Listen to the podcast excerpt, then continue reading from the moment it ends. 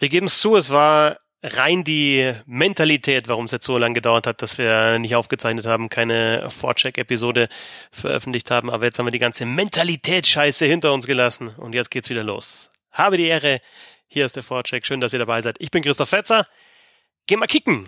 Und so heute mit Konstantin Eckner. Ihr kennt ihn unter anderem von Spielverlagerung und auf Twitter zu finden unter cc-eckner. Hallo Konstantin. Hallo Christoph. Unser Mentalitätsmonster. Absolut. Bin ich richtig heiß. Und eigentlich ja auch Christopher Ramm noch immer mit dabei, aber ähm, jetzt heute hat es leider nicht geklappt. Wir haben gesagt, wir müssen jetzt mal wieder podcasten, haben uns das eigentlich schon so für die Länderspielpause vorgenommen und jetzt hat es halt nicht in der Dreierrunde geklappt, aber ich hoffe, dass wir es in Zukunft dann auch wieder regelmäßig in der Dreierrunde hinbekommen. Heute halt dann zu zweit, Konstantin. Naja, sei ehrlich, wir haben aus Mentalitätsgründen ihn aus dem Kader gestrichen. ja, der linke Fuß ist zu schwach.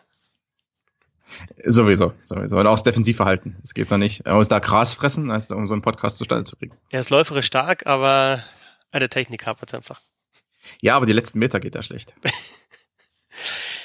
Konstantin, ähm, was nimmst du denn mit aus diesen ersten fünf Spieltagen der Fußball-Bundesliga? Gibt es irgendwas, was dir besonders aufgefallen ist?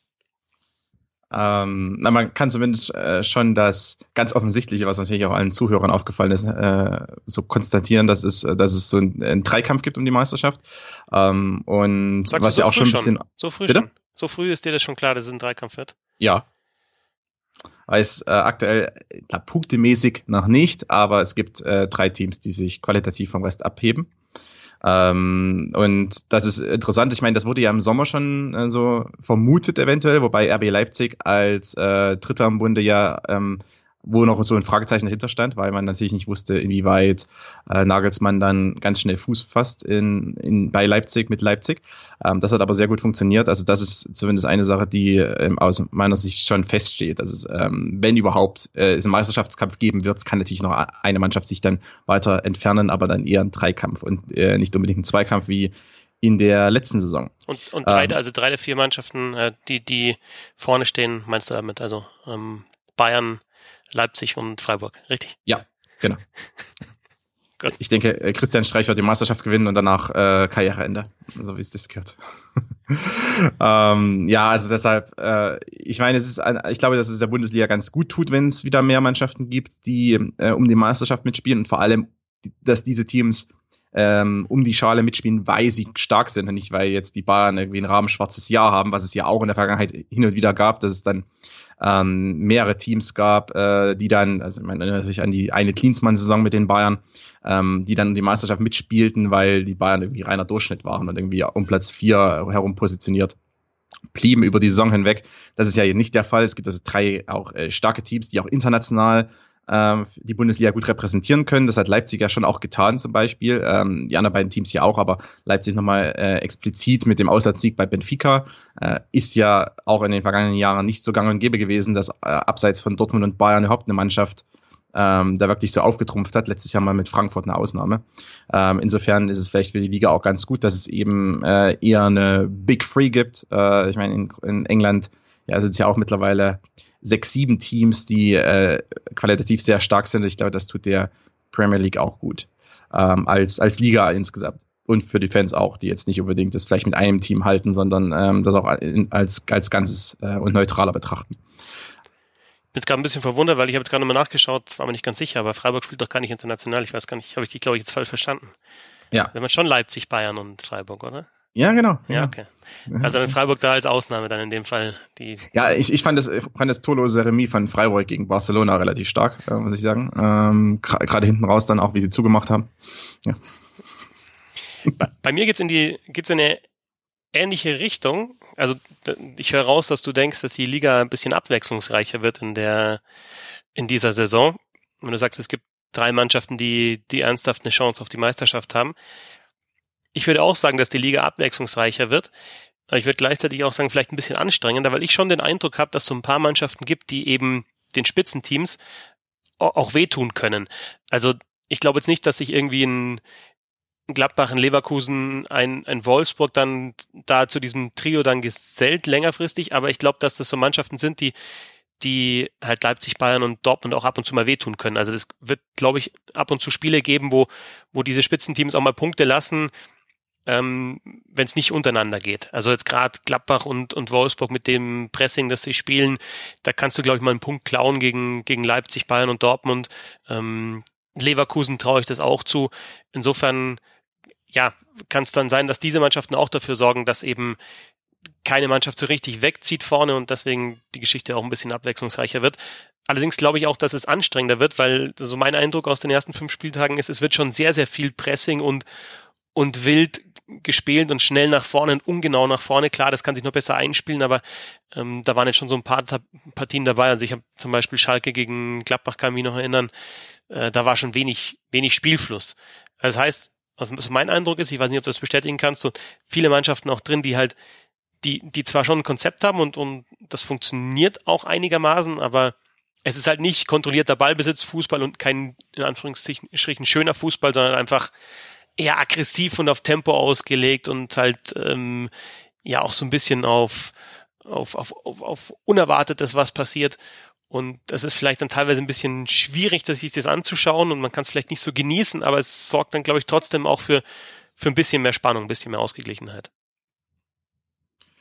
Ja, ähm, das, das glaube ich auch, äh, dass die ich glaube trotzdem, dass die Top 3 äh, heben sich qualitativ ab, ähm, äh, aber was, was so die, das, äh, die Spieler betreffen.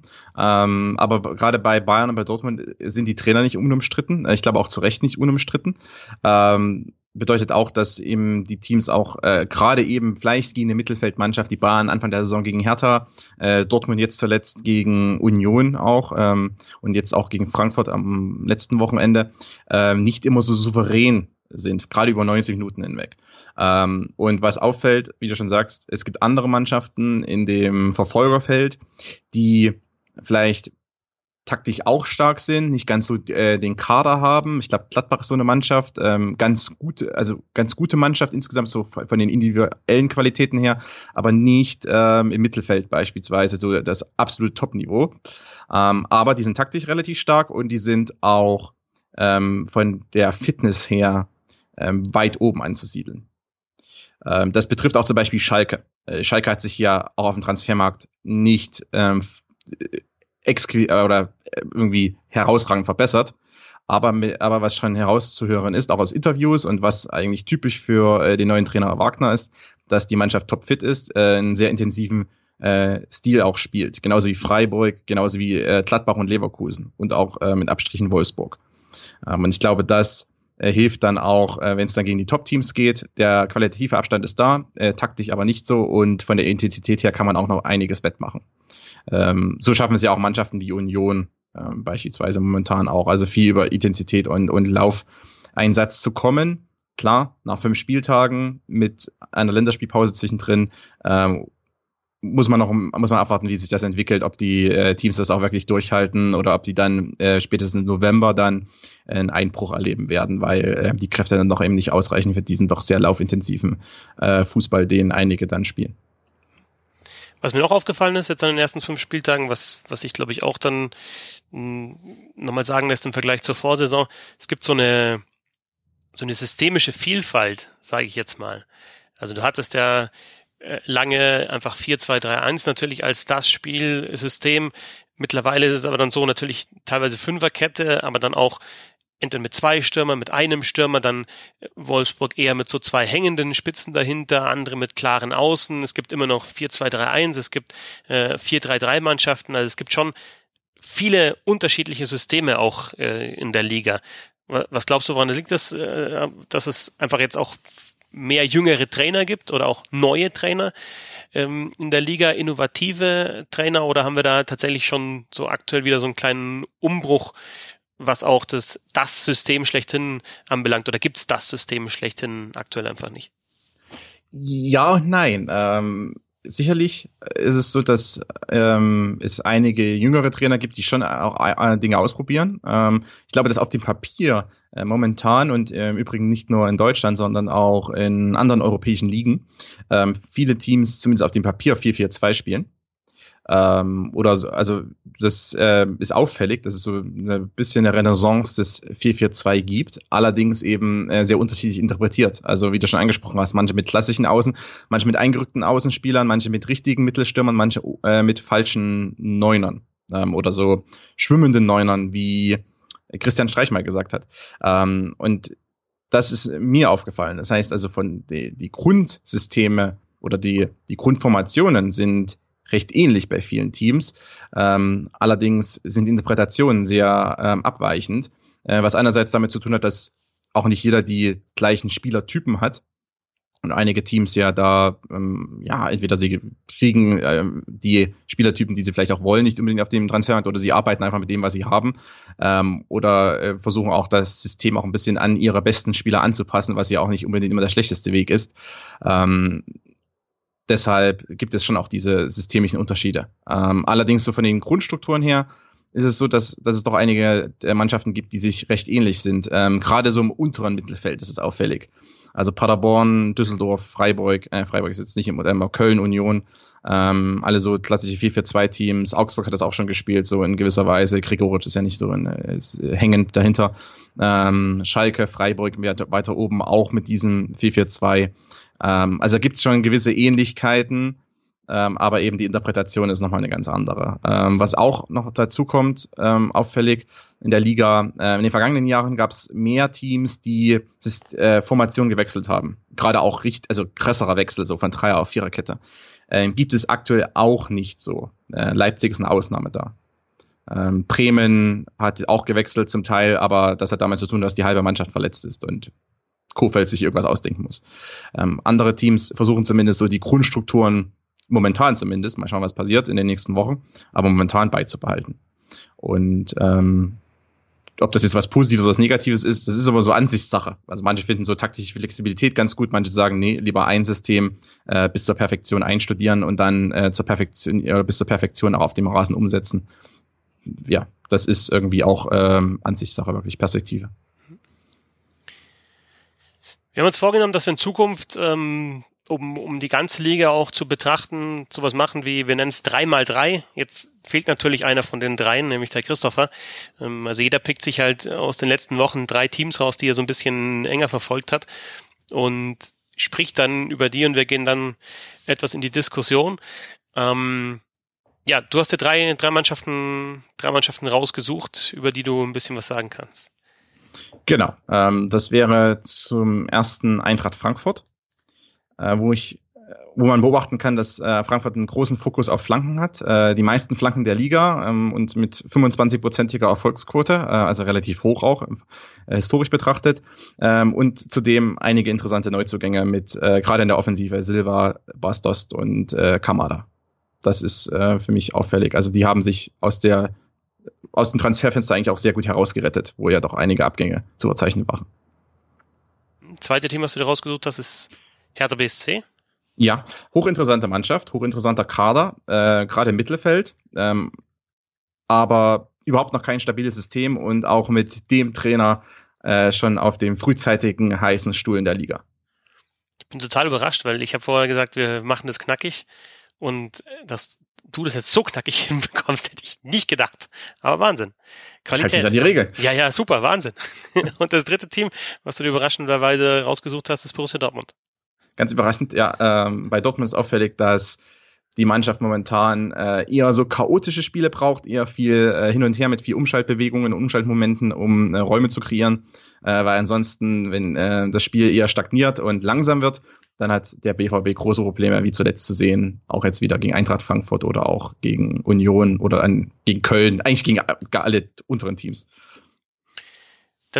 Ist aber tatsächlich ja auch was, was sich jetzt durchzieht durch die Favre-Zeit. Ne? Also du hast natürlich, wenn Platz da ist, auch wenn du gegen stärkere Mannschaften spielst, also das, Team, äh, das Spiel gegen Barcelona war ja auch wirklich gut, oder wenn du Platz hast wie gegen Leverkusen, gegen eine Mannschaft, die halt mitspielt, dann läuft das, dann geht das gegen die, in Anführungsstrichen, kleineren oder die, die halt einfach kompakt stehen und, und, und gut verteidigen und dann nochmal schön kontern. Bestes Beispiel Niederlage gegen Union Berlin in der Liga, da hast du dann Probleme. Was ist da für dich der, der Hauptgrund? Ja, ähm, also ich ist sehr vielschichtig natürlich. Äh, ich glaube, dass einfach Favre kein starker Ballbesitztrainer ist. Äh, das heißt, er legt wenig Wert so auf diese ähm, taktischen Strukturen, die man braucht im Spielaufbau. Ist einfach nicht so sein, sein Stil. Ich, er ist ja doch einer, der eher so aus der Balleroberung herauskommt und also so von seiner Philosophie her, ähm, dass viel aus der Balleroberung heraus passiert. Ähm, und dann Umschaltbewegungen, schnelle Stürmer, äh, dann die Torchancen kreieren sollen. Das äh, ergibt sich natürlich nicht so häufig für den BVB. Ähm, und selbst wenn, ist der BVB auch noch nicht so dafür gemacht. Ähm, wenn der BVB tief verteidigt, ist es nicht so stabil wie vielleicht eins bei Gladbach, als Favre da erfolgreiche Zeiten hatte ähm, zwischendurch. Ähm, und auch diese langen Kontosituationen, das hat man beispielsweise beim Spiel gegen Leverkusen anfangs gesehen, ähm, die sind natürlich hat der BVB schnelle Spieler, Sancho, Reus äh, etc. Aber das ist trotzdem nicht unbedingt der Stil, den äh, der diesen Spielern entgegenkommt, weil dann irgendwie mit drei mit drei gegen fünf zu kontern und irgendwie sich da durchzuwursteln, ähm, das ist einfach äh, nicht so erfolgsstabil, sondern das klappt vielleicht hier und da mal, aber das geht auch häufig schief und ähm, der BVB hat eigentlich einen anderen Anspruch, schon auch Partien zu dominieren und das klappt eben momentan nicht. Äh, und zum anderen würde ich noch hinzufügen, neben Favre auch einfach die Mittelfeldzentrale. Ähm, dahinter steht trotzdem noch ein großes Fragezeichen. Äh, anfangs hat Weigel gespielt neben Witzel. Ähm, der ist jetzt wieder auf der Bank. Äh, Delaney, guter Defensivspieler, hat äh, gerade gegen Barcelona war das sehr ersichtlich. Ähm, als er da auch gegen De Jong und Arthur ähm, starke Partie geleistet hat, auch gegen Harvards, äh, als Dortmund Leverkusen bezogen hat, ähm, auch starke Partie von Delaney. Aber im Spielaufbau äh, ist er eher so ein Sicherheitsfußballer. Ähm, Witzel ist auch einer, der kann zum Teil diese, Nach diese Vorstöße machen und kann nachstoßen und äh, auch im Ballbesitzspiel einiges bewirken, aber eben so dieser klassische Spielgestalter Mittelfeld, der fehlt eben weitestgehend. Ähm, und da könnten wir auch die Personalpolitik des BVBs, äh, des BVB in gewisser Weise hinterfragen, weil im Sommer viel Geld ausgegeben wurde für einige Neuzugänge, ähm, allerdings eben nicht im zentralen Mittelfeld. Und ähm, in dieser Hinsicht stellt sich schon die Frage, ob eventuell da vielleicht ein Transfer äh, sich gelohnt hätte und im Gegenzug hätte man äh, einfach auf Geld verzichtet, was, was eben dann für beispielsweise Hazard investiert wurde. Äh, also das, das ist ja vom Gedankengang her nicht, nicht abwegig, dass äh, eventuell man da vielleicht falsche Prioritäten gesetzt hat. Aber auch da wieder ist, kommt natürlich das fahrische Denken ins Spiel. Ähm, immerhin hat er ein großes Mitspracherecht bei den Transfers, außer bei Hummels. Ähm, und ich glaube, dass er mit so einer eher äh, defensiv starken zentralen Mittelfeldachse der Laney Witzel schon zufrieden ist ähm, und da vielleicht gar nicht unbedingt den Bedarf gesehen hat, jemand äh, noch zu verpflichten nebenher und äh, als Ergänzung oder vielleicht auch als neuen Spielgestalter im Mittelfeld. Und deshalb ähm, ist da eben wenig passiert. Auch äh, eventuelle Alternativen wie Brandt, ähm, der, es im, der es im Sommer mal ausprobieren durfte im zentralen Mittelfeld, oder auch Götze, spielen aktuell ja keine Rolle. Aber wäre nicht Götze dann gut, dann müsste man vielleicht das System ein bisschen ändern im Vergleich zu jetzt, aber wäre das nicht so, weil, weil die Achse ist ja eigentlich da, ne? Du hast mit Hummels einen, der Innenverteidiger, der wirklich sehr gut aufbauen kann und mit flachen Pässen auch aufbauen kann. Im Endeffekt liegt es dann an einem im Mittelfeld, der, der diese Pässe dann aufnimmt und dann eben, ja, damit was anfängt. Und Götze wäre doch, wäre doch der Spielertyp. Ne? Du würdest wahrscheinlich jetzt Götze nicht auf eine Doppel-Sechs mit Witzel oder Delaney oder Weigel stellen, sondern hättest dann wahrscheinlich einen zentralen Sechser und Götze so ein bisschen nach vorne geschoben, aber also, weil du gesagt hast, falsche Kaderplanung, also der, der Kader gäbe dann schon noch andere, andere Optionen her. Ja, schon, aber ähm, ich sehe eben den Kader auch im Kontext dessen, wie die ähm, Spieler eingesetzt werden. Und Götze wurde ähm, der letzten Saison auch verletzungsbedingt dann auf der 10 eingesetzt zum Teil, aber auch häufig äh, im Mittelsturm, äh, gerade als eben Alcázar überhaupt nicht fit war für 90 Minuten. Und aktuell ist er ja allenfalls, also er spielt ja eh fast nie. Ähm, aber wenn er mal eingesetzt wird, dann äh, auf der Mittelstürmerposition. Ähnlich mit Brandt. Also ich hatte auch gedacht im Sommer, Brandt, weil man auch Hazard verpflichtet hat, also der BVB verpflichtet Hazard und Brandt, hat aber nur einen Abgang auf den Außenbahnen, nämlich Pulisic. Ähm, da war für mich so klar, okay, ähm, einer kommt für die Außenbahn, Hazard, ähm, der auch sich da am wohlsten fühlt, äh, links oder rechts. Und Brandt äh, kommt für das Mittelfeldzentrum, wo er zuletzt bei Bayer Leverkusen gespielt hat. Das ist aber nicht der Fall. Wenn Brandt äh, aktuell eingesetzt wird, dann immer auf der linken Seite. Allenfalls vielleicht so auf einer halblinken Position, aber eigentlich meistens auf der linken Seite. Ähm, deshalb, Kaderplanung ist das eine, aber wie Favre dann auch die Spieler einsetzt, ist das andere. Ähm, also wurde in, in, aus Sicht Favres anscheinend kein zentraler Mittelfeldspieler verpflichtet. Ja. Und Götze ist anscheinend auch keiner. Also Götze hat allenfalls bei, äh, weiß nicht, irgendeinem Testspiel im Sommer gegen, oder auch im letzten Sommer schon, gegen, weiß nicht, einen namenlosen Achtligisten, vielleicht mal im zentralen Mittelfeld gespielt, aber das zählt nicht, weil das, ja, das, also das ist ja nicht ernst zu nehmen. Ähm, genauso wie Brandt im Sommer ähm, auf der USA-Tour zum, zum Teil auch mal im zentralen Mittelfeld spielen durfte. Aber das war irgendwann im Juli. Jetzt äh, in den Wettkampfspielen hat das dann überhaupt nicht, äh, also kam das überhaupt nicht zur Anwendung. Und deshalb ähm, sage ich mal, wenn die Spieler so eingeschätzt werden, dann ähm, und auch so von Favre gesehen werden auf ihren Positionen, ihren Rollen, dann ähm, wäre es wahrscheinlich sehr schlau gewesen, noch einen zentralen Mittelfeldspieler zu verpflichten. Ähm, oder eben beispielsweise mehr Vertrauen in Weigel zu stecken, ähm, der ja auch anfangs der Saison spielen durfte und dann relativ schnell wieder auf die Ersatzbank gesetzt wurde. Ähm, und aber man wollte oder der BVB wollte ja Weigel eigentlich unbedingt halten und eben nicht zum Beispiel an äh, Paris Saint-Germain verkaufen. Aber ja, vielleicht hätte man das doch tun sollen. Also es ist so irgendwo äh, passt da was nicht ganz. Also fehlende spielerische Stärke gegen tiefstehende Gegner bei Borussia Dortmund. Bei Hertha BSC hast du gesagt, hochinteressanter Kader. Äh, sind ja auch gut gestartet mit diesem Unentschieden gegen die, gegen die Bayern, aber kein stabiles System. 15. aktuell Hertha BSC, nur vier Punkte geholt. Also man hat dieses Unentschieden gegen die Bayern geholt zum Auftakt und seitdem in vier Spielen einmal unentschieden, äh, einmal gewonnen und, und, und dreimal verloren.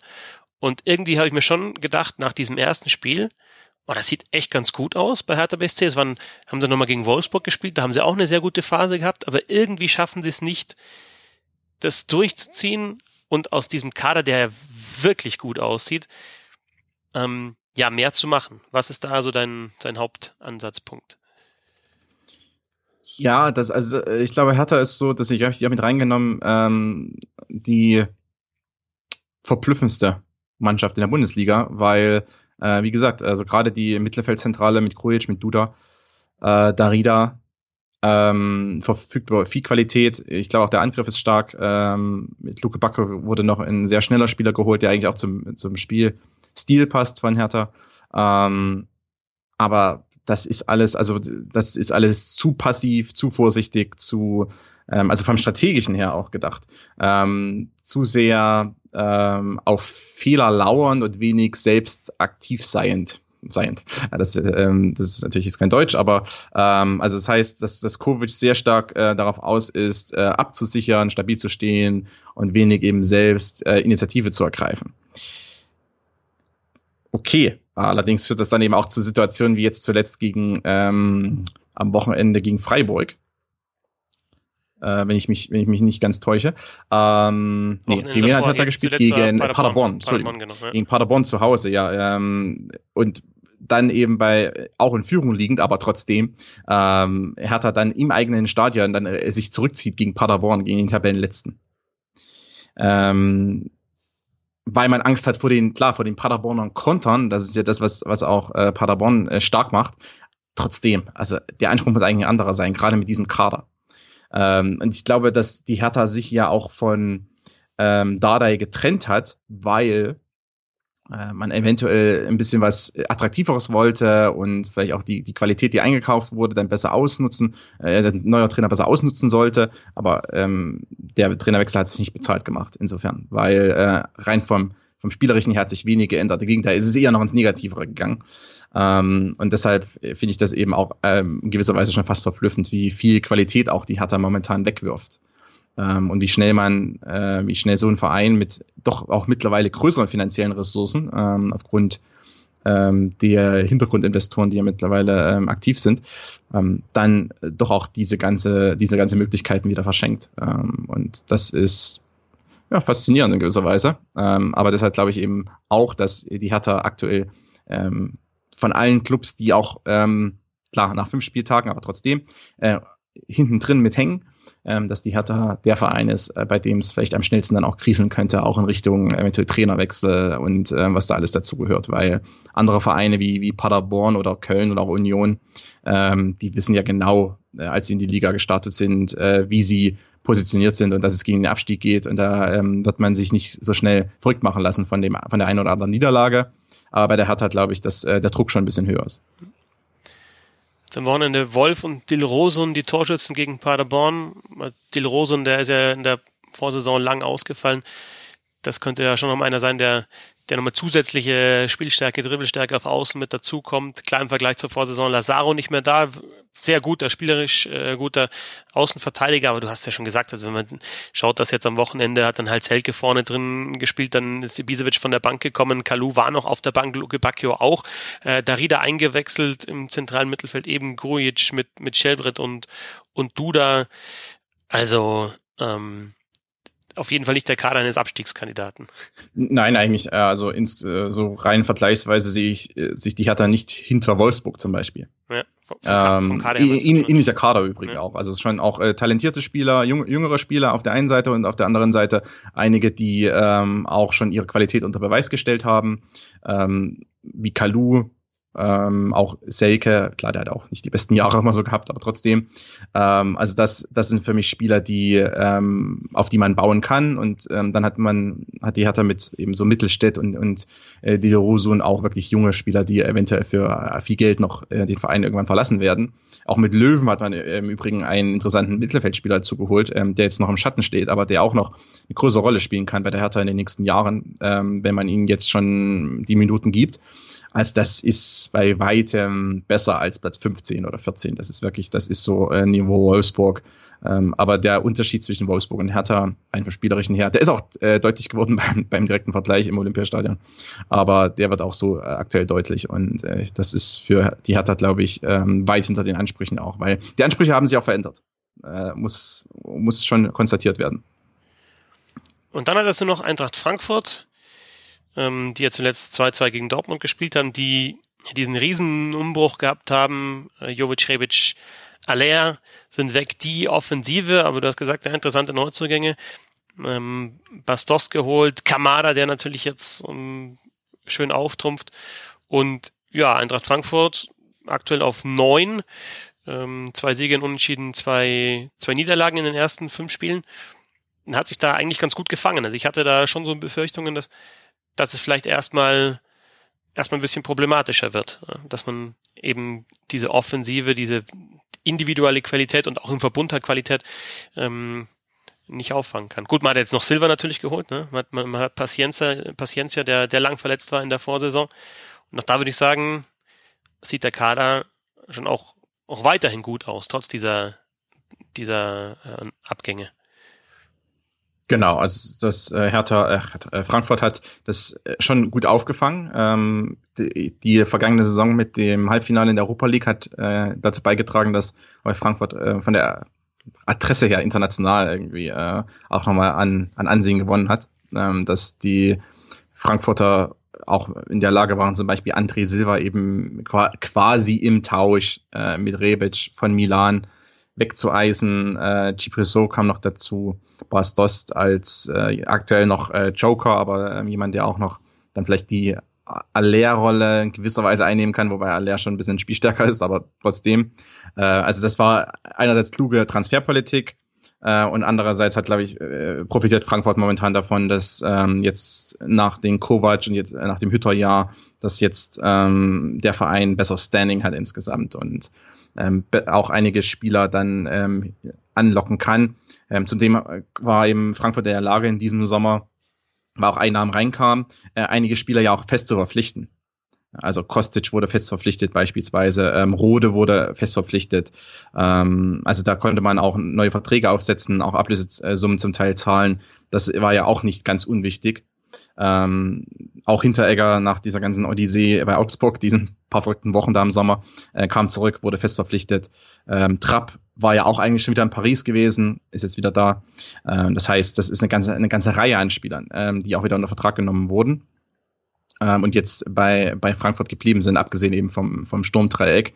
Äh, wobei ich glaube, dass der, der qualitative Verlust natürlich schon äh, spürbar sein könnte über die Saison hinweg, ähm, aber auch gerade im Fall von Rebic äh, auch in der vergangenen Saison jetzt nicht so viel kam.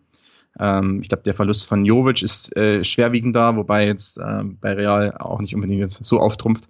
Ähm, deshalb insgesamt für die Frankfurter vielleicht noch ganz glimpflich verlaufen. Ähm, und ich habe vorher noch gemeint, großer Fokus auf Flanken. Also die Frankfurter spielen eben auch ein sehr äh, flügelorientiertes System.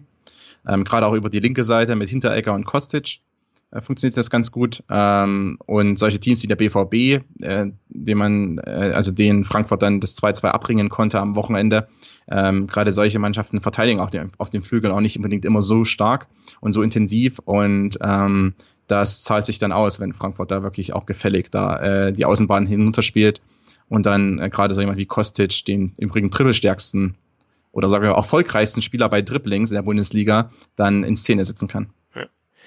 Also du hast ja vorher Kamada genannt, du hast Dos genannt. Ich glaube, Kostic kann man jetzt auch nochmal als, als, als Spieler nennen, den man, den man auf jeden Fall, den man rausstreichen muss, der ja schon einen Sprung gemacht hat, auch nochmal im Vergleich zur Vorsaison, finde ich. Oder jetzt über die letzte Saison und jetzt und den Start dieser Saison äh, schon gezeigt hat, dass er halt ein sehr guter Bundesligaspieler ist, ne? Und halt sich auch sehr wohl fühlt auf dieser Position da ähm, Flügelverteidiger oder links halt in der in der Fünferkette oder in diesem ja 3-5-2, je nachdem, was sie spielen. Ja, also äh, Kostic kommt entgegen, dass Hinteregger hinter ihm spielt. Ähm, das war jetzt äh, gegen BVB auch wieder auffällig. Er ist nicht immer so der Beste in der Rückwärtsarbeit. Er hat hier und wieder mal Hakimi einfach laufen lassen. So ein bisschen Gottvertrauen und äh, nach dem Motto, der Hinteregger wird ihn schon noch abfangen. Hinti Vertrauen. Ja, also genau. Er hat in den österreichischen Fußballgott vertraut. Ähm, und das ist klar, dass äh, gewisse Freiheiten hat er auf der anderen Seite, wenn äh, auf der rechten Seite spielen äh, solche Typen wie Dom oder Da Costa, also auch gelernte Außen oder nicht gelernte, aber so eher etatmäßige Außenverteidiger.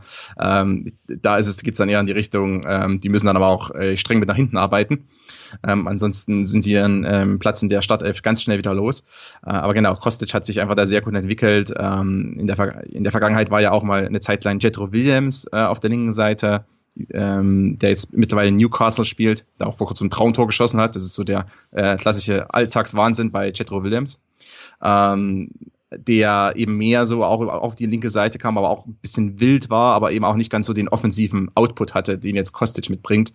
Ähm, deshalb glaube ich, äh, lässt Hütter ihm da auch ein paar Freiheiten den er eben anderen Spielern nicht geben würde. Äh, und wie gesagt, das zahlt sich ja aus, weil ähm, Kostic aktuell gerade in 1 gegen 1 Situationen äh, einer der stärksten Spieler der Liga ist, zusammen mit Jane Sancho und Leon Bailey. Und dann haben wir noch Daichi Kamada, den ich ja, als neuen bezeichnet habe. Ganz ist er, neu ist er nicht, war ja ausgeliehen in der, in der Vorsaison. Aber ja, ist jetzt reif für die Bundesliga, würde ich sagen. Zeigen die ersten fünf, fünf Spieltage und bringt dann auch nochmal sowas, sowas Spielerisches, sowas Überraschendes mit rein, was vielleicht die Eintracht in der Vorsaison gar nicht so hatte. Ja, in der Vorsaison hat äh, die Eintracht ja häufig auch mit zwei Spitzen gespielt, mit einem Zehner dahinter. Das war aber noch Gacinovic, äh, der aktuell keine Rolle spielt. Und ähm, ich glaube, da war die, oder nicht Verpflichtung, aber ja, also Kamada hat letzte Saison einfach keine Rolle gespielt, deshalb ist es so eine Art Neuzugang. Ähm, der ja, also ist er, ist er jetzt ausgeliehen von äh, Druiden, ähm, der eher für die Zehnerposition auch gemacht ist. Also ein klassischer Zehner, ähm, der auch wirklich diese zentrale Position sehr gut spielen kann, weil er sich in guten, engen Räumen bewegt äh, und das an sich ganz gut auch ergänzt, was äh, die Frankfurter vorn drin spielen, weil ähm, ob Pacencia oder Bas Dost, auch André Silva ähm, weniger vielleicht Joveljic, aber das sind äh, auch physische äh, Stürmer, die auch viel Strafraumpräsenz haben. Ähm, aber dahinter braucht es äh, äh, noch jemand, der im Rückraum steht und die Bälle verteilen kann oder auch die Bälle aufnimmt. Äh, weil wenn viel über die, über die Außenbahnen geht ähm, und dann die Flanken hineinkommen in den Strafraum, dann wird nicht immer der Abschluss passieren, sondern braucht auch äh, Spieler wie im Kamada ähm, oder auch Chor, die dann die zweiten Bälle auch auffangen und dann weiter verteilen können. Ähm, dieses System, was die Frankfurter in der Vergangenheit manchmal gespielt haben mit diesen drei Spitzen, also wo wirklich Jovic, Rebic und Aller zusammengespielt haben, äh, das war eben schon sehr, sehr fokussiert dann auf dieses Zentrum und da mussten die dann äh, ein bisschen so improvisieren zum Teil, äh, mit einem richtigen Zehner, ähm, der auch die Zehnerposition spielen kann und dafür auch geboren ist in gewisser Weise, ähm, funktioniert das, glaube ich, noch mal ein bisschen besser. Damit ist die Mannschaft ausbalancierter. Soweit Eckners drei. Eintracht Frankfurt, Hertha BSC und Borussia Dortmund. Jetzt kommen meine drei. VfL Wolfsburg, Borussia Mönchengladbach und Union Berlin. Der VfL Wolfsburg ist, finde ich, schon eine, eine, sehr interessante Mannschaft jetzt natürlich mit, mit diesem System und mit diesen, mit dieser taktischen Herangehensweise, die, die sie haben unter dem neuen Trainer Oliver Glasner. Ähm, sehr viel aus, auf Pressing ausgelegt, ähm, sehr viel ja, mit diesen Flügelverteidigern über außen, haben wir jetzt gerade gegen Hoffenheim am Wochenende auch wieder gesehen, mit Renato Steffen, der da gespielt hat, eben keine klassischen Flügelstürmer hinter Wechhorst, sondern mit, mit Brekala und Memedi jetzt am Wochenende oder je nachdem, wer da spielt. Felix Klaus hat da auch schon gespielt oder Joao Victor, eher so hängende Spitzen und natürlich Wout Wechhorst vorne drin. Ja, ein, ein klasse Stürmer, der abschließen kann, aber auch eben in Kombination mit einbezogen werden kann.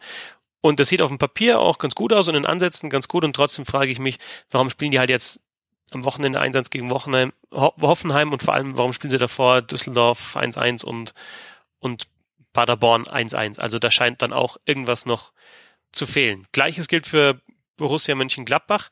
Auch da haben wir unter Marco Rose, dem neuen Trainer, jetzt halt viel, viel Pressing. Von am Anfang der Saison war es dann auch im Offensivspiel noch sehr wild, ist besser geworden du hattest manchmal so den Eindruck, sie haben eigentlich besser gespielt, als, als es dann ja am Ende das Ergebnis dann vermuten hat lassen. Also bestes Beispiel ist, finde ich, dieses 1 zu 3 gegen RB Leipzig. Ist auch schon wieder ein bisschen her, Ende August, aber da haben sie, finde ich, gleichwertig gespielt und verlieren das dann trotzdem eigentlich deutlich. Ähm, Embolo in der Rolle gefällt mir ganz gut. In der, in der, auf der Zehnerposition oder halt als Mann hinter den, den beiden Stürmern. Alassane Player ist ein sehr spielstarker Stürmer, den man eben dann auch ähnlich wie Weghorst vorne in, in Kombination mit einbeziehen kann. Ähm, Leiner auf der Rechtsverteidigerposition, Spielertyp, den wir, glaube ich, in der Art und mit der Qualität noch nicht so oft hatten in der Bundesliga. Also dieser Büffel da auf der rechten Seite, der sich einfach irgendwie nach vorne schiebt und immer wieder dann auch mal gegen zwei Mann versucht durchzugehen. Er schafft es teilweise dann auch. Und auch da dann halt die Frage, warum ja, stimmen die Ergebnisse noch nicht so. Gerade dieses 0 zu 4 gegen Wolfsberger AC natürlich jetzt in der Europa League. Klar, am Wochenende gab es einen Sieg gegen Düsseldorf, aber ja, auch schon eben die Niederlage gegen Leipzig. Und ein ordentlicher Start, aber jetzt kein, kein sehr guter. Und Union Berlin als neuer Farbtupfer in der Liga. Erstmal natürlich so dieses emotionale, die, die Heimspiele, die halt ausverkauft sind, das ganze Stadion in Rot, diese Aktion vor dem allerersten Heimspiel mit den Verstorbenen auf den, auf den Plakaten, gleich mal Fanboykott im ersten Spiel äh, gegen RB Leipzig, dann im zweiten Heimspiel der, der Sieg gegen Borussia Dortmund. Natürlich eine sehr defensiv starke Mannschaft. Also gerade bei diesem Dortmund-Spiel habe ich mich irgendwie so an, an Darmstadt erinnert. Aber im Unterschied zu Darmstadt dann doch nochmal nach vorne bei den Kontern und bei den, bei den Aktionen dann in Richtung 16er spielerisch stärker. Und äh, klar könnten es jetzt für Union Berlin auch ein paar Punkte mehr sein, aber mh, mm, ich finde die dann, was eben diese Defensivstärke an, an, anbelangt und doch das, das Umschalten mit Kopf äh, sehr interessant. Jetzt darfst du dich dazu äußern oder mir, mir Fragen dazu stellen. Okay. Ähm, wie ich, also vielleicht erstmal fangen wir mit Gladbach an. Ähm, du hast es, glaube ich, schon ganz gut angesprochen, dass die äh, Gladbacher an sich äh, einen interessanten Kader haben, aber irgendwie die Ergebnisse nicht ganz stimmen. Auch gerade jetzt äh, gegen Wolfsberg, das hat ja den Verein schon fast in die Krise gestürzt. Äh, dieses 0-4 zu Hause gegen einen recht unbekannten österreichischen Erstligisten. Ähm, siehst du einfach äh, Gladbach noch in der Selbstfindungsphase oder wo, wo äh, was, was machst du aus so als äh, große Schwäche auch vielleicht der Borussia, warum einfach nicht richtig läuft?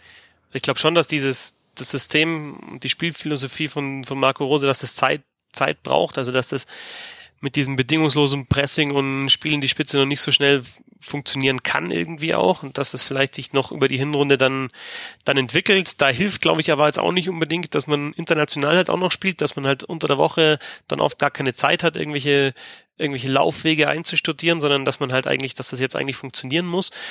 Und der zweite Punkt und dann schließen wir da natürlich vielleicht jetzt gerade so ein bisschen an Dortmund an und können aber gleich vielleicht dann auch zu Wolfsburg übergehen. Es fehlt mir halt dann schon so ein ein richtig guter, ballsicherer Mittelfeldspieler. Also diese, diese Zehnerposition, ich sag, gegen den Ball, Embolo, finde ich, macht das gut.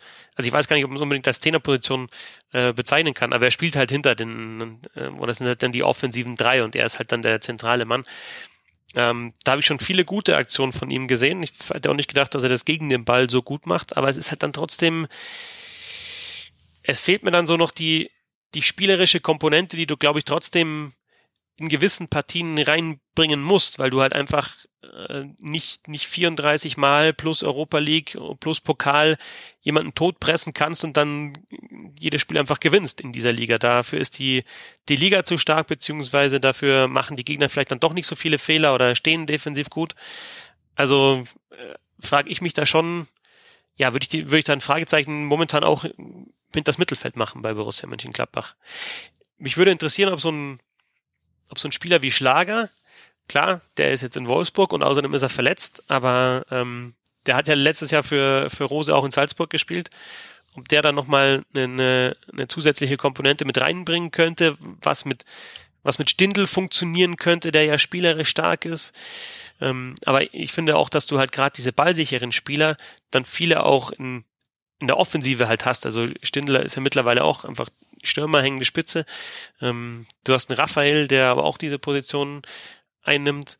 Ähm, du hast dann teilweise im Kader noch Spieler wie wie Patrick Herrmann, gut, der hat am Wochenende Doppelspitze gespielt ähm, mit äh, mit Player, aber Herrmann, äh, Johnson, das sind ja eher Außenbahnspieler, die du aktuell äh, gar nicht brauchst eigentlich in dem System von Marco Rose.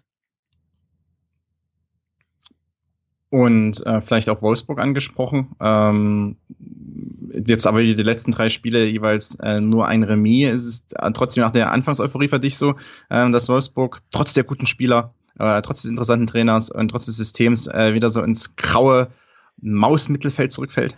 Also bei mir war es tatsächlich bei Wolfsburg so, dass ich die letzten Jahre da selbst unter der in der guten Saison jetzt unter Labadia waren die für mich ja, ich, ich fand die einfach nicht so wirklich attraktiv. Ich habe sie jetzt ein paar Mal gesehen und finde das schon, ja, schon gut, was sie spielen, weil sie eben, also klar spielen sie auch viel Pressing, versuchen den Ball zu erobern, es kommt viel über, über Laufstärke.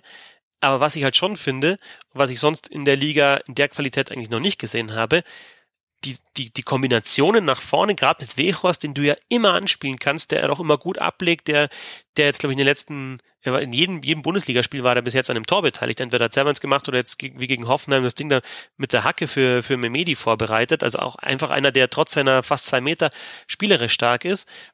Und das sieht jetzt, sieht gut aus. Und du hast dann, also gerade diese offensiven drei, die verstehen sich.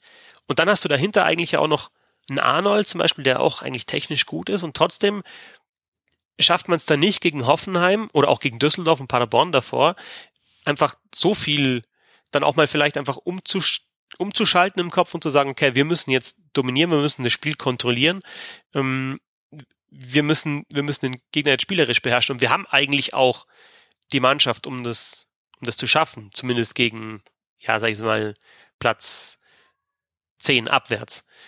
Und irgendwie habe ich so den Eindruck, dieses, dieses Umschalten im Kopf funktioniert da nicht. Ich weiß nicht, müsste man da vielleicht mal gegen Hoffenheim ist vielleicht kein gutes Beispiel, nicht das beste Beispiel, aber davor Düsseldorf, ähm, ähm, Paderborn müsste man da nicht irgendwie vielleicht auch mal äh, bringt man einen anderen Spieler, ähm, ändert, man, die Spielweise.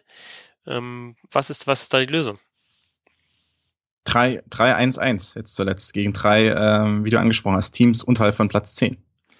Also das äh, spricht ja doch dafür, dass es wieder grau und grau ist in der Autostadt Wolfsburg. Übrigens, wie auch meistens. Sieht, sieht aktuell danach aus, ja, aber ich glaube eigentlich schon, dass die, also dass die, ich habe es ja vorher schon mal gesagt, ich glaube, dass es eine Mannschaft ist, die die, die Top-Teams ärgern kann mit diesem diesem aggressiven Lauf, intensiven Stil, viel Pressing, aber auch der Möglichkeit, dann spielerisch äh, was zu machen. Einerseits glaube ich das, andererseits glaube ich, dass der Kader eigentlich auch gut besetzt ist. Ich denke, mittlerweile ist wirklich, also Wechros ist einer der besten Stürmer der Liga, zentral. Ähm, und äh, ja, der liefert ja auch jetzt in den letzten Wochen. Ja. Und ich frage mich dann, wer, wer liefert zu wenig? Brekalo liefert auch auch gescored. Ja. Medi hat jetzt auch wieder getroffen ähm, gegen Hoffenheim.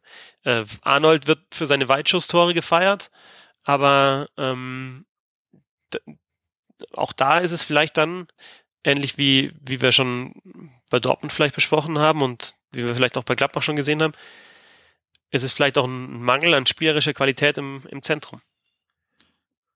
Vielleicht ist es auch eine Frage der ganzen Ausrichtung des Vereins momentan. Oder wie siehst du das, dass äh, Wolfsburg, ähm, also ich, ich verfolge Wolfsburg nicht so intensiv wie andere Vereine. Ähm, vielleicht auch deshalb, weil eben man äh, jetzt jahrelang im entweder Mittelfeld festhing oder sogar recht schlechte Saisons äh, mit Abstiegskampf ver äh, verbringen musste. Ähm, glaubst du, dass einfach auch bei Wolfsburg äh, eventuell die ganze Ausrichtung des Clubs, äh, also die langfristigen oder auch mittelfristigen sportlichen Ziele nicht so richtig festgelegt sind? Und ähm, das sich auch eventuell auf die Mannschaft auswirkt? Das kann sein, ja. Und ähm, also was, was natürlich da, also ich, ich habe da, also ich wüsste vor der Saison jetzt gar nicht, ist das jetzt ein Europa League-Kandidat? Ist das jetzt eigentlich eine Mittelfeldmannschaft? Können die vielleicht sogar nochmal in Richtung Champions League denken? Müssen die, gut, das, das kann man glaube ich jetzt aktuell ausschließen, dass sie gegen den Abstieg spielen, aber schwingt halt diese Saison 2017, 18 da vielleicht dann auch noch im Hinterkopf mit, dass, dass man halt auch durch, durchaus mit einem guten Kader halt weit abrutschen kann. Andererseits haben sie ja jetzt so ein Schnitt gemacht, ja, und haben auch einfach die, die Philosophie ja geändert. Du hattest halt den Ballbesitztrainer äh, Vlabadia, beziehungsweise unter dem hatten sie, glaube ich, letzte Saison den viert oder fünftmeisten Ballbesitz der kompletten Liga. Jetzt haben sie halt einen Trainer, der, der eher auf, auf Pressing umschalten äh, setzt. Ähm, da haben natürlich auch da ein paar neue Spieler, die das auch so können. Ne? Also Jean Victor kennt es schon unter Glasner ähm, aus Linz. Äh, Schlager kennt es auch schon aus Salzburg so. Ich glaube, dass das ihnen halt einfach auch wehtut. Ist natürlich jetzt vielleicht ein bisschen einfach zu sagen, der Ausfall eines 21-jährigen, neuen, äh, mit, mit Xaver Schlager, ist, ist mitverantwortlich dafür, dass es nicht besser läuft, aber der hat mir schon sehr, sehr gut gefallen in diesen, na, was hat der gespielt? 98 Minuten, oder? Also erste Partie mhm. komplett und dann hat er sich am zweiten Spiel ja schon verletzt. Ähm, also der hat mir sehr gut gefallen und ich glaube, dass das auch einer ist, trotz seines Alters, der, der ausstrahlt, ähm, wir wollen, wir, wir wollen da mindestens international spielen. Also allein schon, wie der sich bewegt hat auf dem Platz, wie selbstverständlich der gespielt hat. Im dritten hat er sich verletzt. 191 Minuten habe ich jetzt Quatsch erzählt. Im dritten Spiel hat er sich verletzt. Die ersten zwei hat er noch gemacht. Im ersten fand ich ihn, fand ich ihn wirklich sehr, sehr stark. Gegen Köln war das, im zweiten vielleicht nicht mehr ganz so unauf, äh, auffällig, gegen Hertha BSC und dann im, im, im dritten hat er sich eben verletzt, äh, früh. Aber also allein schon von seinem, von seinem Selbstverständnis da wieder aufgetreten ist, hat er, hat er mir sehr, sehr gut gefallen und alles andere, äh, das Gefühl, wann er, wann er ins Pressing gehen muss, wie er, wie er eben seinen Gegenspieler dann auch äh, mal verarscht und ihn in eine Falle lockt, wie er ihm dann den Ball abnimmt und, und dann eben, ja, nochmal ein Spieler mehr ist, der eben für Ballgewinne sorgen kann auf dem Platz. Äh, das, das war schon, war schon sehr, sehr stark. Also ich glaube, aktuell mit Schlager ähm, wäre Wolfsburg ja, drei, vier Punkte besser und dann wäre man ja schon unter den Top 6. Man hat ja sogar jetzt gegen, gegen Hoffenheim die Chance gehabt, Dritter zu werden mit einem Sieg. Also der, der Kontakt nach vorn ist ja, ist ja sogar da. Also ich würde da aktuell wirklich sagen, Wolfsburg müsste müsste mit dem Kader und jetzt auch mit der Spielphilosophie und wie sie bis jetzt klappt, eigentlich eher nach, nach vorn schauen. Und nun zu guter Letzt äh, Union Berlin. Ähm, das angesprochen, sehr auch besondere Situation. Erstes Jahr in der Bundesliga, ähm, der, der erste Spieltag direkt äh, großen Rampenlicht mit äh, Fanboykott gegen RB Leipzig äh, begonnen und dann auch recht sagen wir, wilde und ereignisreiche, sagen wir ereignisreiche Partien gehabt, auch dann gegen Leipzig und äh, gerade auch gegen BVB. Ähm, glaubst du, dass dieses, also schon dieser Rock'n'Roll-Stil, den Union hat, überhaupt durchhalten kann über die ganze Saison? Ich glaube, das ist die große Frage jetzt in dieser Saison. Ja, also du hast ja jetzt, selbst nach dem Sieg gegen Dortmund, hast du jetzt wieder zwei Niederlagen gegen, gegen Werder und gegen, gegen Leverkusen. Nächstes Spiel ist jetzt gegen, gegen Eintracht Frankfurt. Ja, jetzt schon am am Freitag, nächstes Heimspiel. Ich glaube, dass sie mit diesen, mit diesen, ja, mit diesem, mit diesem Besonderen, was sie zu Hause haben, mit dieser besonderen Stimmung und mit dieser Euphorie, die, glaube ich, bei den Heimspielen eine ganze Saison anhalten kann, dass sie da einen Trumpf haben und den, ja, möglicherweise auch nutzen, um, um zumindest bis zum, bis zum Schluss im Geschäft zu bleiben. Ähm, klar, ist jetzt der Kader hinteres Drittel auf jeden Fall. Ähm, so nett ausgedrückt. Ja, nee, es ist halt, also es ist halt einfach ein, ein verbesserter Zweitligakader. Ne? Also, also das muss man schon so klar sagen. Und dann ist halt auch immer die Frage, die ich aber nicht beantworten kann, kann sich das über eine, über eine komplette Saison ähm, dann auch so halten, dass vielleicht ein paar Spieler wie jetzt zum Beispiel ein Bülter halt einfach in manchen Partien overperformen beziehungsweise so spielen, wie sie vorher noch nie gespielt haben. Ähm, ich habe es ja vorher schon gesagt, mir, mir gefällt eigentlich schon, wie sie wie sie nach vorne kommen. Also das ist jetzt keine Mannschaft, die nur die Bälle rausknallt, sondern die versuchen schon auch übers übers, übers Zentrum dann zu kombinieren und nach vorne rein zu kombinieren und dann zu warten, bis die Außen nachsetzen. Aber sind halt auch so zum Beispiel ein Gentner spielt da halt jetzt von Anfang an, der ja jetzt auch ähm, ja zuletzt dann aussortiert worden ist einfach in der in der Bundesliga beziehungsweise da keine Rolle mehr gespielt hat. Andererseits hatten wir auch bei Darmstadt, deswegen komme ich da mal wieder drauf zurück. Ähm, ist ja schon so ein Phänomen, dass du, wenn du irgendwo nicht mehr gewollt wirst, vielleicht bei einem anderen Club dann nochmal einen dritten, vierten Frühling erlebst und halt auf einmal geschätzt wirst und dann wieder, wieder Leistung abrufen kannst. Ähm, weiß ich nicht. Ich finde es jetzt natürlich vom, von der Spielweise her ist es jetzt ja jetzt auch nicht groß was Innovatives. Aber also es packt mich, das muss ich schon sagen. Jetzt gerade gerade die die Heimspiele waren einfach so von der Atmosphäre her toll und irgendwie ja, ist es, ist es, und das ist jetzt fernab jeder Analyse ja schön, so ein, so ein Farbtupfer zu haben in der Liga, finde ich. Und mal wieder auch was, was Neues zu sehen. Ich kann mich an eine Szene erinnern, als, als Dortmund da in Berlin gespielt hat, als Mats Hummels dann vor dem Anpfiff, also vorm Warm-up noch auf, auf den Platz gekommen ist und dann irgendwie sich umgeschaut hat und zwei Drittel des Stadions waren halt schon komplett rot und er hat irgendwie so gesagt, ja, hast du so gesehen in der Zeitlupe, sie nochmal gezeigt in der Übertragung, gesagt, ja, geil, geil, geil, ja, weil halt einfach ich glaube, da freut sich auch ein, ein, ein Weltmeister und etablierter Bundesligaspieler, wenn er dann mal vor der vor dieser Kulisse spielt. Und ja, mindestens 17 dieser Heimspiele gibt's in der in der nahen Zukunft. Ich habe gedacht, er hat nur nach neben Subotic Aussicht, Ausschau gehalten und geguckt, wo sein alter Kumpel ist. Und dann hat er gesehen, ob, ob, ob dass der gerade in Bengalo in der Kurve abfeuert oder sich noch warm macht. Kann auch sein. Ich glaube, er hat ihn auf die Ringe geschaut. Das kann natürlich ja. auch sein. Ja. Also du hast jetzt da auch bei Subotic, ähm, das passt natürlich vom Typ dann auch wieder, dass der, dass der jetzt da ähm, bei Union Berlin ist, aber du hast da ja auch schon in der Saison einfach also ich Abspielfehler gesehen, Stellungsfehler gesehen bei, bei Gegentoren und, und deswegen sage ich ja auch, die, die, die, die Qualität im Kader ist natürlich jetzt nicht, ähm, kann nicht der einzige Punkt dafür sein, dass sie drin bleiben sondern da müssen, müssen schon noch ein paar andere Punkte zusammenkommen. Immerhin, bis jetzt vor, Union, äh, vor Hertha BSC. Genau, zumindest mal Stadtmeister. Mit einem Tor in der Tordifferenz, aber trotz allem. Ja. Das, äh, das alte Duell. Ja, aber zumindest mal besser gestartet als der, der andere Aufsteiger mit Paderborn. Ähm, ist übrigens kein, kein altes Duell. Also Union gegen Hertha ist kein altes Duell. Ja, aber also besser gestartet als, als, als Paderborn, der andere Aufsteiger ja. besser gestartet als, als Mainz, Mainz und Köln. Wenn ich da beim, bei Mainz bin ich der Meinung, da hätten ein paar mehr, Punkte mehr rauskommen können, aber das ist halt dann auch so, ja, ähm, interessiert dann auch keinen mehr, ne? auch wenn du vielleicht ein bisschen spielerisch besser bist oder besser drin bist in der Partie. Ähm, die verlieren halt dann zum Beispiel das Ding hinten raus gegen Freiburg und, und Union Berlin äh, ja, hält halt die Führung gegen Dortmund, beziehungsweise haut ihnen halt dann noch eins rein und, und holt halt da den Dreier gegen Dortmund. Und ich glaube, das, das wird jetzt auch nicht so vielen Mannschaften, die, die gegen den Abstieg spielen, gelingen. Gut. Dann habe ich noch eine abschließende Frage, die nichts mit den äh, ganzen Punkten, die wir bisher zu, äh, diskutiert haben, zu tun haben. Allerdings wollte ich das mal ansprechen. Gibt es einen Niederländerfluch in der Bundesliga? Einen Ni Niederländerfluch? Ja, ein Niederländerfluch, ein, äh, wenn es um Trainer geht ein, ein Bonds-Coach-Fluch. Nein, Quatsch, aber ein Niederländer-Fluch. Ich glaube schon. Weil du jetzt sagst, ähm Weil ich jetzt sage, Peter Bosch und Schreuder, na, mal sehen, mal sehen. Äh, Leverkusen schon wieder in der Champions League gestrauchelt, Hoffenheim steht schlecht da. Und wenn wir uns an die großen Niederländer äh, der Liga erinnern, Ad de Mos in den 90er. Bert van Marwijk beim BVB im HSV.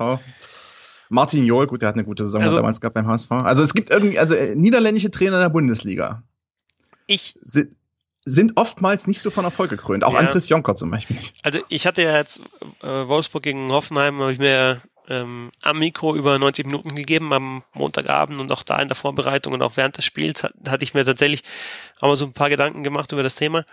Und dann sind wir vielleicht wieder beim Thema Mentalität, ähm, um den Kreis zu schließen. Ich, ich weiß nicht, ob die mit ihrem Charakter so gut in die Liga passen. Aber das ist natürlich jetzt eine, eine, eine Aussage, die ich nicht, nicht groß mit, mit, mit Fakten und, und Zahlen und so weiter stützen kann. Das aber, ist ja auch schwierig, alle, Genau. alle niederländischen Trainer Genau. mit einem Charakter. ja, sozusagen. genau, nein, aber also auf mich wirken die einfach so ein bisschen, also ähm, das sind ja immer so die, die, die nettesten eigentlich, entspanntesten. Ähm, gut, der ähm, Louis van Raal vor allem, der ist äh, der entspannteste von allen. Gut, Louis van Gaal nicht, das stimmt, ja. Nee, war aktuell so. Also ähm, Den habe ich auch nicht genannt, Bo- aus guten Gründen. Bosch, Bosch und, und Ja. Schreuder wirken auf mich so sehr entspannt, machen ihr Ding, haben schon so ihren Plan, aber ähm, ja, ähm, vielleicht, aber wirklich nur eine Vermutung, ähm,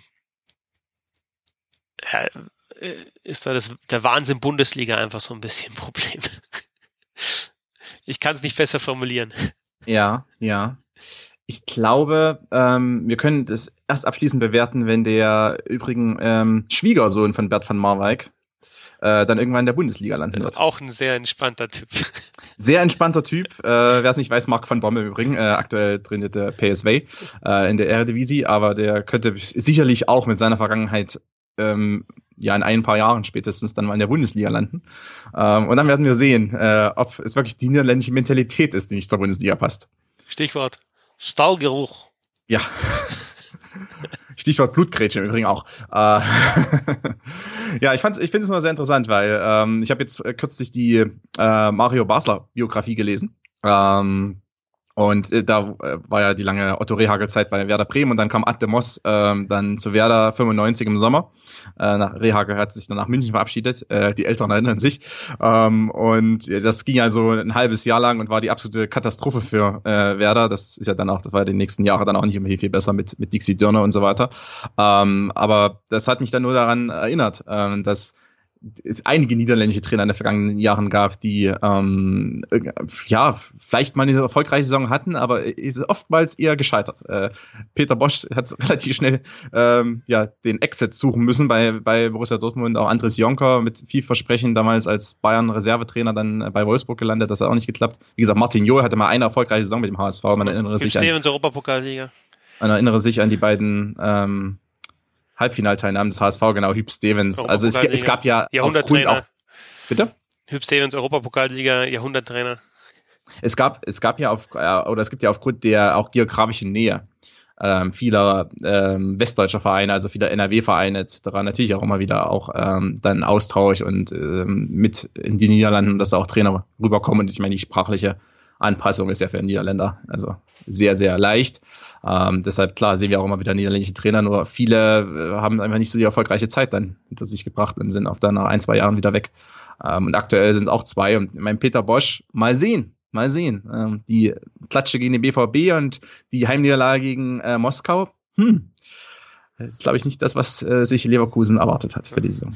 Ich glaube einfach, dass die Bundesliga auch nicht bereit ist für diesen, für den totalen Fußball. Und ähm, das Selbstverständnis auch mal mit wehenden Fahnen untergehen zu dürfen. Das gibt's nicht in der Bundesliga. Ja, okay. Lieber ein, dreckig eins einspielen. ein, ein großer Vertreter des totalen Fußballs, Martin Johl zum Beispiel. ja. Ja, werden wir sehen. Vielleicht, vielleicht erst Erik Ten Haag wird vielleicht auch den Band brechen, wenn es nicht Marc van Bommel macht. Wie gesagt, es gibt so viele niederländische Trainer und auch Ex-Spieler, die in der Bundesliga waren zum Beispiel oder mal irgendwie, irgendwie in Deutschland aktiv waren in irgendeiner Art und Weise, wie auch Ten Haag, ähm, die sich da sicherlich in den nächsten Jahren auch noch in die Bundesliga äh, verschlagen wird. Wir sollten das mal im Auge behalten. Ähm, aber es eventuell nur sehr wenige Niederländer gibt, die es lange äh, oder die es schafft, mal erfolgreich zu sein. Und weil du Niederländer Fluch angesprochen hast, also jetzt gerade so die, die Niederländer, die aktuell in der Liga kicken, ich habe ja von Wout Weghorst geschwärmt. Ähm, Der Rosun. so ja. ein, genau, so ein Robben in den letzten Jahren. Soll ganz gut dabei. gewesen sein, habe ich Ja, gehört. Der waren schon ein paar, die was gerissen haben.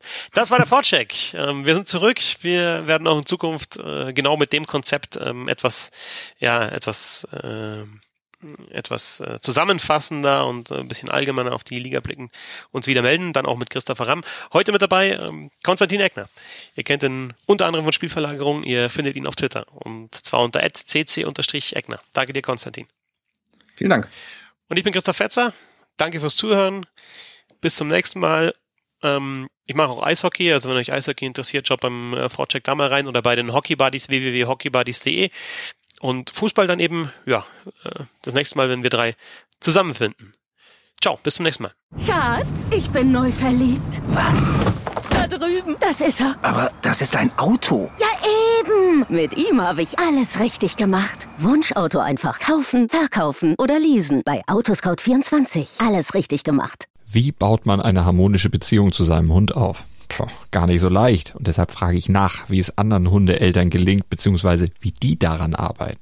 Bei Iswas Dog reden wir dann drüber. Alle 14 Tage neu mit mir, Malte Asmus und unserer Expertin für eine harmonische Mensch-Hund-Beziehung, Melanie Lippisch. Iswas Dog? Mit Malte Asmus. Überall, wo es Podcasts gibt.